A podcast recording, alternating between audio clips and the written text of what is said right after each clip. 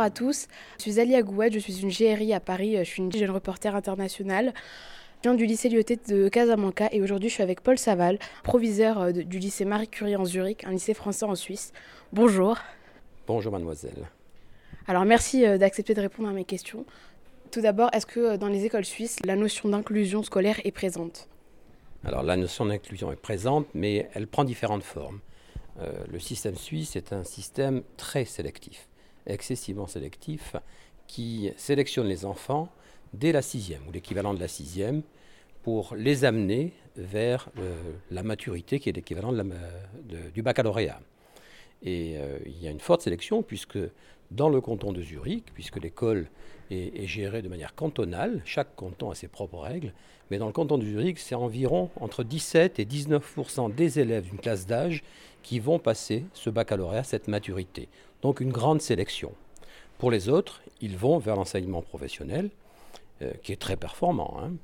Et l'inclusion, oui, l'inclusion euh, fait partie des pratiques de l'école suisse. Alors très bien. Et qu'est-ce qui vous a poussé à soutenir l'inclusion scolaire? J'ai toujours été très sensible à, cette problématique des enfants à besoins éducatifs particuliers. Et euh, il me semblait tout à fait normal pour eux de mettre en place euh, ces PAP euh, et, et, PAI et tout ce qu'on doit aux enfants qui rencontrent des troubles des apprentissages. D'accord. Enfin, j'ai une petite question d'une amie qui est GRI aussi et qui est, avec nous à Paris. Et elle aussi, elle bénéficie d'un PAP. Et, et, depuis quelque temps, elle ne va plus chez l'orthophoniste car elle n'en a pas besoin et elle n'a plus son PAP. Donc elle voudrait savoir pourquoi le PAP est toujours coordonné avec un suivi orthophoniste. Alors, le suivi orthophoniste est, important pour nous puisqu'il pose un diagnostic, il nous donne les troubles et c'est grâce à, ce diagnostic que l'on peut euh, mettre en place les, aménagements des, apprentissages et des enseignements. Donc voilà pourquoi il est important que l'on ait un PAP.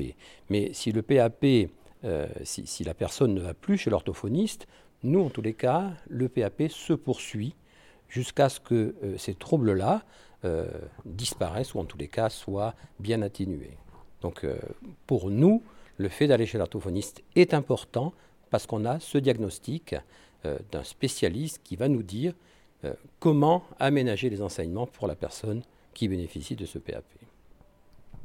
Eh bien, merci beaucoup d'avoir répondu à mes questions. C'est très, très intéressant d'échanger avec vous et au revoir. Merci beaucoup à vous aussi. Merci.